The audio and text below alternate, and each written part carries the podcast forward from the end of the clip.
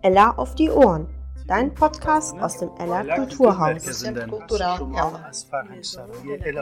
Ella.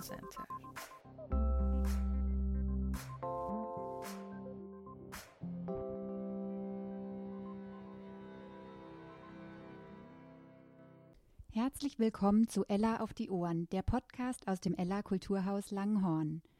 Ich bin Bettina Ramos und ich kümmere mich im Ella um die Öffentlichkeitsarbeit und kulturelle Bildung. Nach längerer Pause ist das unsere sechste Episode und ab sofort werden wir wieder häufiger on air gehen, aber nicht mehr ganz so regelmäßig wie in der ersten Jahreshälfte. In unserem Podcast berichten wir von Neuigkeiten aus dem Ella, wir stellen andere Langhorner Einrichtungen und interessante Menschen und Projekte im Stadtteil vor und wir wollen mit Anwohnerinnen und Anwohnern ins Gespräch kommen. In dieser Folge ist Rebecca Kohlmeier bei uns zu Gast von der Joachim Herz Stiftung. Und das nicht zuletzt, weil auch dieser Podcast von der Stiftung unterstützt und ermöglicht wurde. Rebecca erklärt, was eine Stiftung eigentlich ist, wer Joachim Herz war und wie eine so große Stiftung nach Langhorn kommt. Sie erzählt von Förderangeboten speziell für Akteure in Langhorn, von ehemaligen Förderprojekten und vielen weiteren Angeboten und Veranstaltungen für unterschiedliche Zielgruppen. Viel Spaß beim Zuhören.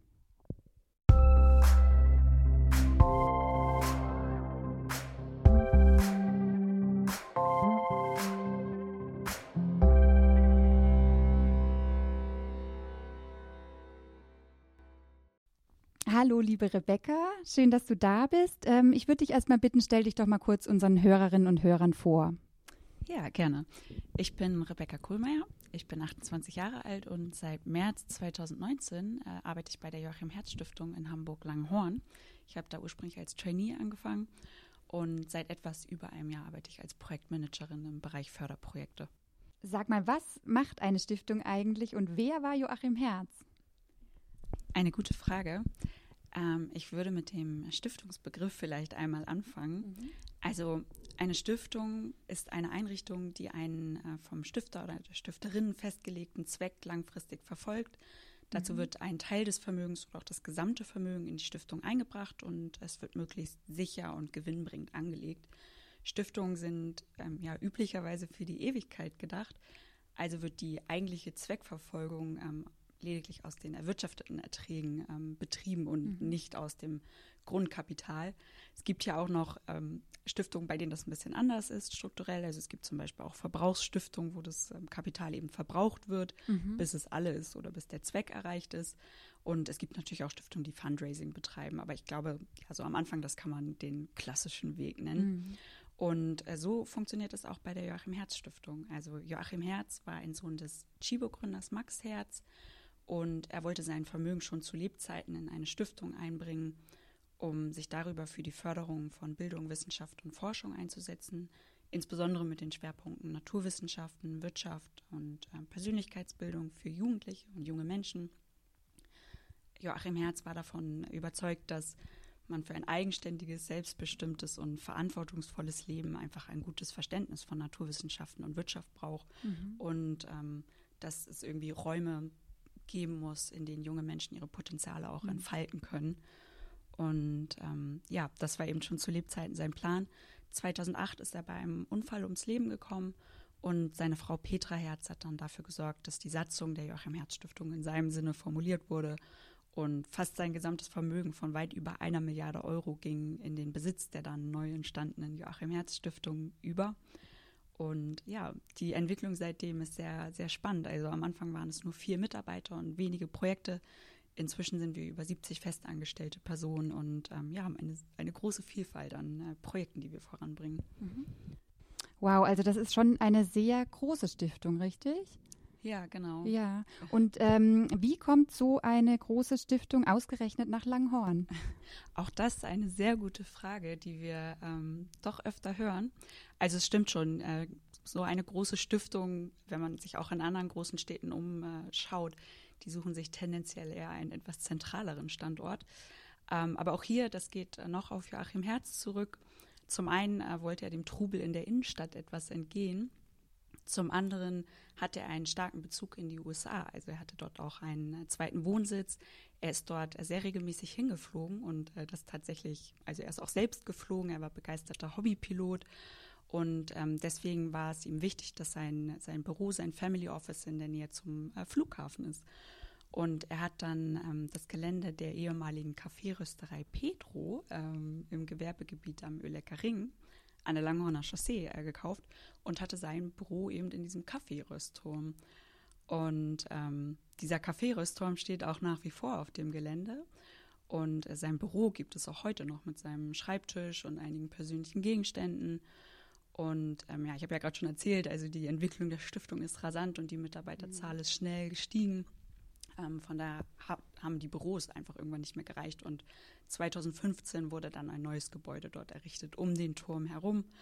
Und inzwischen haben wir da auch einen richtig schönen Garten und einen äh, Teich, also eine richtig schöne grüne Oase sozusagen mhm. da im Gewerbegebiet. Mhm. Das Riesengebäude, richtig?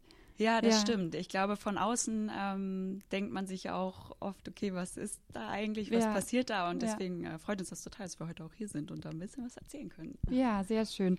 Und ähm, genau, für ganz viele Projekte, Initiativen und Einrichtungen aus Langhorn ist das ja sehr ähm, spannend und interessant, was ihr macht. Ähm, was genau sollen die denn über euch wissen? Ja, also ich glaube, ganz wichtig ist, dass sie ähm, erfahren, dass wir Förderangebote und Projekte haben, die auch für sie total interessant sind. Also wir haben manchmal den Eindruck, dass es den Leuten vor Ort ein bisschen suspekt, ähm, wer, wer da sitzt und wer wir sind. Und die können das nicht so richtig einschätzen, aber wir haben eben auch Angebote für die Akteure im Stadtteil. Also zum Beispiel die Fördertöpfe Lernen in Langhorn oder den Perlenfonds oder auch das äh, Schülerstipendium Grips gewinnt. Und ähm, was ich als zweites noch ganz wichtig finde, was die, ähm, was die Akteure im Stadtteil wissen sollten, meine Kolleginnen und Kollegen und natürlich auch ich, wir sind äh, jederzeit ansprechbar. Also wenn irgendwer Fragen hat oder irgendwie Anregungen, dann kann man uns ähm, einfach ansprechen, eine Mail schreiben, anrufen. Und ähm, ja, wir sind da auf jeden Fall ansprechbar. Ja, also das heißt, wenn man ein äh, Projekt beantragt, dann ähm, muss man nicht immer nur den fertigen Antrag an, abgeben, sondern man kann euch auch ansprechen und sagen, ähm, äh, kann ich das, äh, also lohnt sich das zu beantragen bei euch? Ähm, und da gebt ihr auch so ein bisschen Input. Also so ist meine Erfahrung. Wir haben ja schon öfter miteinander auch ähm, was gemacht und auch dieser Podcast wurde ja von euch äh, unterstützt und hat, ihr habt euch uns das überhaupt erst möglich gemacht. Und ich habe das, ich kann das nur bestätigen. Also also ich habe das auch so erfahren, dass die Zusammenarbeit sehr offen ist und dass wir zum Beispiel eine Idee haben und das dann formulieren und ihr nochmal einen guten Input gebt und dann erst der Antrag gestellt wird. Das fand ich eigentlich immer sehr positiv. Ja, das ist uns auch äh, tatsächlich wichtig. Also es gibt ja auch einfach ähm, viele Akteure, die da nicht, nicht so die Erfahrung mit der Antragstellung haben oder die auch einfach ähm, noch sehr jung sind, also junge Initiativen, die das auch zum ersten mhm. Mal machen. Und da ist es ja verständlich, dass der erste Antrag vielleicht ähm, manchmal auch noch etwas holprig formuliert ist oder mhm. dass man sich manchmal nicht ganz sicher ist, ob das wirklich passt zu der Förderlinie, ähm, ja. über die man da im Internet ähm, üblicherweise was gelesen hat. Ja. Und von daher, das machen wir total gerne und ähm, lesen gerne Projektskizzen geben oder geben eine Einschätzung, ob das mhm. eben wirklich passt oder wo das vielleicht auch besser hinpassen könnte. Ah ja, super. Und äh, du hast eben schon die äh, Töpfe Lernen entlang Horn und die Perlenfonds äh, angesprochen. Ähm, was für Projekte wird denn daraus gefördert? Ja, also bei beiden ähm, geht es darum, Bildungsprojekte zu fördern. Der Perlenfonds ist dabei unsere etwas größere Förderlinie. Bundesweit ähm, können darüber Bildungsprojekte von Dritten gefördert werden, primär im sekundären Bildungsbereich bis äh, 25.000 Euro. Das ist die maximale Fördersumme. Und ähm, inhaltlich sollen sich die Projekte an unseren eigenen Programmbereichen orientieren, beziehungsweise diese ergänzen, also Naturwissenschaften, Wirtschaft und Persönlichkeitsbildung. Und ähm, ja, pro Jahr fördern wir über diese Linie ja circa 25 Projekte und ähm, zum Beispiel im letzten Jahr war ein ähm, Sprachlernprojekt bei für Geflüchtete, was von Studierenden durchgeführt wurde. Wir hatten ein digitales Planspiel zur Energiewende, eine Karrierewerkstatt für soziale Aufsteiger oder auch ein Projekt, bei dem Kinder und Jugendliche das Programmieren äh, lernen und erst IT-Luft schnuppern.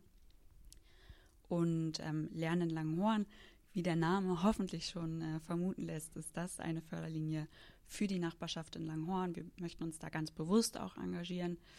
Ähm, ebenfalls für kleine oder auch größere Bildungsprojekte, die können bei uns eine Förderung bis 5000 Euro beantragen.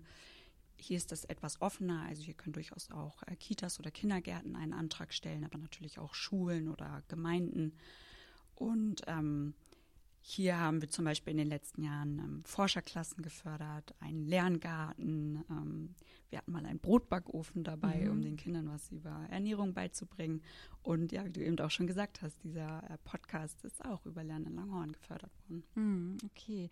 Und äh, das heißt, es müssen nicht immer nur Einrichtungen sein, die dann eine Förderung bekommen, sondern es kann auch ein äh, kleiner Verein sein oder so, der sich äh, in Langhorn engagiert für irgendwas. Genau, das ist richtig. Mhm. Also wichtig ist, wir müssen ähm, oder wir dürfen unsere Mittel nur an ebenfalls gemeinnützige Einrichtungen ähm, vergeben oder an Körperschaften des öffentlichen Rechts. Aber genau, es kann im Prinzip auch ein kleiner Verein sein um, oder mhm. auch eine, eine okay. Gemeinde. Ah ja, okay. Und ähm, wenn man sich jetzt für so eine Förderung interessiert, wie kann man sich bewerben bei euch? Ich glaube, der erste Schritt ist ähm, immer noch einmal auf die Webseite zu gucken. Unter www.joachim-herz-stiftung.de findet man da noch ein paar zusätzliche Informationen und man findet auch die Förderrichtlinien man findet auch ähm, die, meine Kontaktdaten zum Beispiel, wenn man doch nochmal nachfragen möchte, ob das Projekt wirklich passt. Ähm, aber danach ist das Vorgehen für beide äh, Fördertöpfe eigentlich recht ähnlich. Also in beiden Fällen brauchen wir eine Projektskizze, in der natürlich beschrieben wird, was überhaupt passiert, passieren soll. Ähm, wir brauchen einen kurzen Kosten- oder Finanzierungsplan, weil wir natürlich auch wissen möchten, wofür sollen die bei uns beantragten Mittel verwendet werden. Wir brauchen eben entsprechend einen Nachweis der Gemeinnützigkeit. Mhm. Ähm, und für den Perlenfonds muss noch ein Online-Formular ausgefüllt werden. Ähm, und das ist bei Lernen in Langhorn ein PDF-Formular. Mhm. Bei beiden geht es im Prinzip nur darum, die, ja, die Kontaktdaten, mhm. ähm, wie man von der RM Herzstiftung erfahren hat, also so ein paar zusätzliche Informationen. Ähm, genau, das sind im Prinzip die Unterlagen, die man dann einreichen muss. Ja, wenn man das hört, klingt es vielleicht erstmal viel, aber ich kann äh, bestätigen, dass das überhaupt nicht so ist und dass ich äh, oder wir hier im Ella die Antragstellung als sehr niedrigschwellig äh, empfinden. Insofern äh, können wir da auch nur dazu ermutigen, Anträge zu stellen, auch von unserer Seite. Und wir werden auch äh, noch äh, weitere Anträge stellen, hatte ich ja schon angekündigt. Sehr gut. Du hast eben ja schon äh, von den Förderungen berichtet und ihr seid aber ja eine sehr große Stiftung, also über 70 oder 70 ähm, festangestellte Mitarbeiterinnen und Mitarbeiter. Ähm, wie kann man sich denn das genau vorstellen? Welche Projekte ähm, setzt ihr sonst noch so um? Die äh, Arbeit der Stiftung ist tatsächlich sehr, sehr vielfältig. Und neben den Förderprojekten haben wir natürlich auch viele Projekte in den, in den eigentlichen Programmbereichen, die hatte ich ja auch schon ne, kurz erwähnt, Wirtschaft, Naturwissenschaften und Persönlichkeitsbildung. Mhm. Ähm, wir haben zum Beispiel ein großes äh, Schülerstipendienprogramm Grips gewinnt. Das ist für Schüler ab der achten Klasse und die Stipendiaten halten sowohl eine finanzielle als auch eine persönliche Unterstützung, also zum Beispiel durch Lernangebote und äh, Beratung auf dem persönlichen Bildungsweg. Und das äh, Stipendium richtet sich an ja, interessierte, talentierte Schülerinnen und Schüler, die gerne das Abitur oder Fachabitur machen möchten, die aber zu Hause möglicherweise ja nicht genug Unterstützung bekommen, sowohl finanziell als auch inhaltlich, oder die zu Hause einfach eine sehr belastende Situation erleben. Und ähm, das Stipendium zum Beispiel könnte für Schüler in Langhorn natürlich auch sehr interessant sein. Mhm. Ähm, wir vergeben aber auch Stipendien an Auszubildende, zum Beispiel für einen Austausch in die USA beziehungsweise ab nächstem Jahr äh, geht es auch nach Kanada, was ich sehr spannend finde. Ah, super. Ähm, wir vergeben ähm, Stipendien an Promovierende, die ähm, bei ihren Forschungsprojekten Unterstützung brauchen. Wir betreiben mit äh, Live für Physik eine große Physik-Lernplattform für Schülerinnen und Schüler zu Physikthemen. Wir haben eigene Computerspiele für den Wirtschaftsunterricht entwickelt, um den äh, Schülern das ähm, ein Verständnis für Wirtschaft spielerisch näher zu bringen. Und ja, unter normalen Umständen finden bei uns auch ziemlich viele Veranstaltungen statt. Da hat Corona uns jetzt in den letzten anderthalb mhm. Jahren einen großen Strich durch die Rechnung gemacht. Aber wir machen zum Beispiel äh, viele Lehrerfortbildungen, Sommerakademien, ähm, Fortbildung für unsere Stipendiaten, aber auch Fachveranstaltungen für Wissenschaftler und Forscher, mit denen wir zusammenarbeiten. Mhm. Ähm, also man kann sagen, bei uns ist eigentlich immer viel los. Und äh, zusätzlich zu den ganzen Projekten arbeiten bei uns natürlich auch viele Leute ja, in Klammern hinter den Kulissen, also mhm. im Rechnungswesen, in der Öffentlichkeitsarbeit, im Justizariat, im äh, Personal. Mhm. Ähm, da passiert noch sehr viel mehr hinter den Kulissen, was man so auf den ersten Blick gar nicht sieht. Ja, also ähm, das heißt, dass sich auch Einzelpersonen, Lehrkräfte, Schülerinnen, Schüler, äh, Studenten, ähm, dass sich das dann auch lohnt, mal auf eure Seite zu schauen und zu gucken, was ihr da für ein Angebot habt und ob da was in Frage kommt. Auf jeden Fall. Also ich glaube, man hat jetzt schon ein bisschen rausgehört, die Zielgruppen sind sehr, ja. sehr heterogen. Also ein Großteil richtet sich schon an Schülerinnen und Schüler oder auch Auszubildende, ähm, aber eben so wie du es auch schon sagst, ähm, Studierende, Wissenschaftler und auch mhm. Lehrende an Schulen und äh, Hochschulen unbedingt vorbeischauen. Okay. Und ähm, genau, für ähm, gerade Projektanträge und so weiter, gibt es da bestimmte Deadlines oder Fristen, äh, die man kennen muss, äh, bis wann man sich beworben haben muss? Oder seid ihr da ganz offen? Also im äh, Perlenfonds und für Lernen in Langhorn kann man äh, sich ganzjährig bewerben. Also da gibt es keine, keine Deadlines. Die anderen Projekte, also wie jetzt zum Beispiel Grips gewinnt, da gibt es schon ähm, Ausschreibungszeiträume. Also jetzt für das kommende Jahr beispielsweise beginnt ähm, die Ausschreibung im Dezember. Mhm. Da würde ich dann eben auch nochmal empfehlen, bei Interesse einfach mal auf die Webseite schauen und mhm. gegebenenfalls auch die Kolleginnen oder Kollegen ansprechen, die für das jeweilige Programm verantwortlich sind und ähm, fragen, wann da wieder eine Ausschreibung startet. Aber das steht in der Regel auch ähm, auf der Webseite mit bei. Okay, genau. Aber du kannst gerne nochmal ähm, für alle, die es jetzt interessiert, ähm, sagen, an wen man sich genau zu den äh, zu Lernen in Langenhorn und zu den Perlenfonds wenden kann.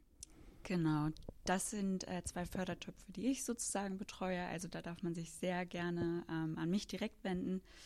Und nochmal, ich würde empfehlen, sonst bei Interesse an diesen Projekten oder auch an anderen Projekten einfach nochmal auf die Webseite zu schauen, also www.joachim-herz-stiftung.de. Und ähm, dort findet man eigentlich zu allen Projekten auch ein paar ergänzende Informationen und eben auch die jeweiligen Ansprechpersonen, die, wie auch schon gesagt, auf jeden Fall auch ansprechbar sind. Also bei Fragen gerne anrufen oder eine E-Mail schreiben. Die Kontaktdaten stehen mit bei. Okay, super. Dann äh, bedanke ich mich ganz herzlich für das interessante Gespräch und äh, genau, wir haben bestimmt bald wieder Kontakt miteinander. ja, vielen Dank für die Einladung. Mir hat es auch viel Spaß gemacht. Dankeschön.